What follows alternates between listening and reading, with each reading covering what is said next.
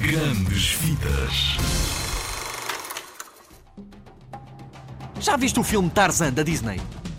Tarzan conta a história de um bebê que perde os pais na selva. Órfão e sozinho, é encontrado por uma macaca que o cria como se fosse seu próprio filho. Como um macaco. Tarzan cresce a achar que é um gorila, agindo e vivendo no meio deles. Um dia, uma equipa de exploradores chega à floresta e o Tarzan percebe que é igualzinho a eles. Ele encontra e salva uma bela menina chamada Jane, que corria perigo e apaixona-se por ela. Jane. Tarzan. Jane. Jane. Exato. Tarzan acaba dividido entre o desejo de estar com a gente da sua espécie e a sua lealdade para com a família de gorilas que o criou. Sabes como é que acaba este filme? Já o podes encontrar em todo lado em DVD.